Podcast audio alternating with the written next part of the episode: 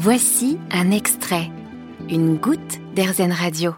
Tineke est néerlandaise. Elle s'est installée dans le Lot il y a une vingtaine d'années et elle y a découvert les papillons. Aujourd'hui, elle enseigne aux visiteurs du Jardin Bourriand l'importance de ces insectes pour la biodiversité. Euh, c'est dans mon jardin. Quand je suis venue euh, m'installer dans le Lot, c'était en 2002. J'ai vu qu'il y avait énormément de papillons que je ne voyais pas dans le Nord. Et c'était vraiment spectaculaire.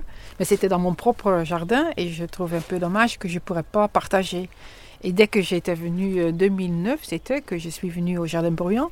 Euh, j'étais absolument ravie par, euh, par la philosophie derrière. Et j'ai vu qu'il y avait une sorte de friche que je pensais, ah, mais ça sera bien parce que c'est plein soleil, ce que les papillons ont besoin. Donc je pourrais créer quelque chose comme dans mon jardin, mais qui était donc possible à voir par tout le monde, voir les papillons qui visitent et expliquer aussi pourquoi c'est important d'avoir certaines plantes mellifères, pourquoi, pour avoir certaines plantes hautes. Et voilà, donc euh, ils étaient ravis de leur part aussi parce que c'est un friche et ils avaient essayé de s'aimer euh, des, des, fleurs sauvages, mais ça va pas vraiment marcher. Donc ensemble, on a créé euh, autre chose et, euh, et, ça fonctionne très bien. Alors vous avez semé quoi exactement dans cette friche à, à papillons? Finalement, on n'a pas semé. Donc euh, ils disent souvent c'est bien, hein, donc une prairie fleurie, mais ça c'est très difficile. Et surtout ici parce que c'est plein soleil, c'est un sol qui est assez difficile et en été on n'arrose pas. Donc on a mis beaucoup de, par exemple, des plantes aromatiques qui sont très mellifères. Hein. Donc il y a la lavande, mais aussi le romarin et tout ça. C'est un peu la base avec le sédum et beaucoup de plantes vivaces. Mais autour de ça, on laisse tout qui est sauvage. Et ce qu'ils avaient semé, dedans, il y avait, il y avait par exemple le, le achillée millefeuille euh, blanc, qui était donc sauvage. Et ce qui est marrant, c'est que c'est ça, cette plante qui sauve un peu de la bordure parce que ça, en juin, c'est un massif de fleurs.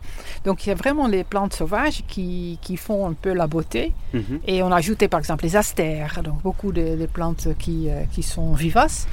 Mais ce sont les plantes euh, sauvages qui sont aussi très importantes pour, euh, pour les papillons parce que ce sont des plantes hautes, donc ils peuvent pondre là-dessus. Et euh, toutes mélangées, ça, ça devient très beau mais non seulement très beau, mais aussi très facile dans l'entretien. Parce que les plantes aromatiques, en principe, ça a besoin de très peu d'entretien. Les plantes sauvages non plus. Donc la seule chose ce qu'on a à faire, c'est enlever les graminées et par exemple les ronces, oui. tout qui qu'on veut vraiment pas. Mais sinon, euh, euh, c'est quasiment autonome. D'accord. Donc on fait un peu d'entretien en printemps et un peu euh, en l'automne, mais c'est tout. Et lorsque les gens viennent visiter euh, le jardin et qu'ils passent à la friche. Donc c'est vous qui faites l'animation. Quel est le, votre public déjà? C'est plutôt des enfants, mais il y a aussi des familles. Euh, qui est-ce qui vient? Ici, on reçoit donc beaucoup des écoles et aussi les, les enfants de, de centres loisirs. Donc il y a plusieurs thèmes qu'ils peuvent visiter. Donc euh, les papillons, c'est un thème, mais il y a aussi par exemple les plantes aromatiques ou il y a les, les légumes, ça dépend. La mare, on a aussi. Oui. Et, euh, mais après, tu as les visiteurs qui passent euh, spontanément, parce que mmh. comme Christine a dit, le jardin est toujours ouvert. Oui.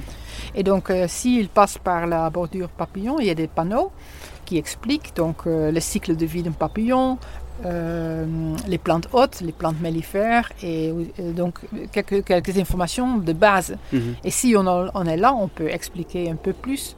Par exemple, pourquoi ce lien entre les, la flore et la faune est si important parce que les papillons, hein, c'est donc la, la, faune, mais s'il n'y a pas de fleurs, ils ne peuvent pas se développer. Les gens, souvent, ils ne comprennent pas que est, tout est lié. Et les légumes, par exemple, ils ont besoin d'insectes pour être pollinisés. Donc euh, tout est, tout est lié. Et donc on explique ça dans la bordure. Certains jardiniers n'aiment pas trop voir euh, les papillons à proximité de leurs légumes, notamment les choux. Mais si, comme l'explique Tineke, votre jardin est varié et équilibré, les papillons auront le choix pour se nourrir et vous mangerez bien des choux quand ce sera la saison. Vous avez aimé ce podcast Erzen Vous allez adorer Erzen Radio en direct. Pour nous écouter, téléchargez l'appli Erzen ou rendez-vous sur erzen.fr.